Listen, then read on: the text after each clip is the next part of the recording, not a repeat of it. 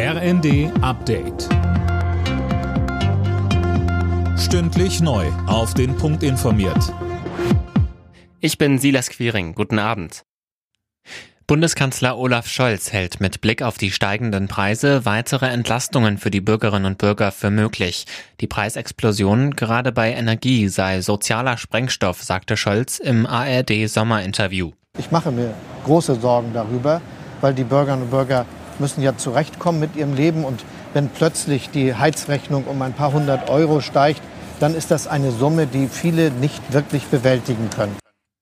Ein Termin für weitere Entlastungen wollte Scholz noch nicht nennen. Erstmal soll geschaut werden, wie das aktuelle Entlastungspaket wirkt. In einem Einkaufszentrum in der dänischen Hauptstadt Kopenhagen sind Schüsse gefallen. Laut Polizei wurden mehrere Menschen getroffen. Allerdings ist noch völlig unklar, um wie viele Opfer es sich handelt und ob es Tote gibt. Die Polizei meldet eine Festnahme im Zusammenhang mit den Schüssen und ruft die Bevölkerung auf, das Gebiet zu meiden. Dänische Medien schildern Szenen, wie Dutzende Menschen aus dem Einkaufszentrum rennen. Immer wieder versuchen Betrüger mit Anrufen Geld zu erbeuten. Dafür geben sie sich teils auch als Polizisten aus. Ist die Telefonnummer erstmal in die falschen Hände geraten, können die Betroffenen nur noch wenig gegen die Anrufe tun. Die Nummer zu wechseln sollte man sich trotzdem gut überlegen, so Julia Rehberg von der Verbraucherschutzzentrale Hamburg. Wenn ich ein Prepaid-Handy habe, dann ist das vielleicht nicht so schlimm, aber wenn mein Vertrag normalerweise vielleicht noch 18 Monate laufen würde, dann sind das ja auch Kosten, die damit verbunden sind, wenn ich dann mir einen neuen Vertrag zulege.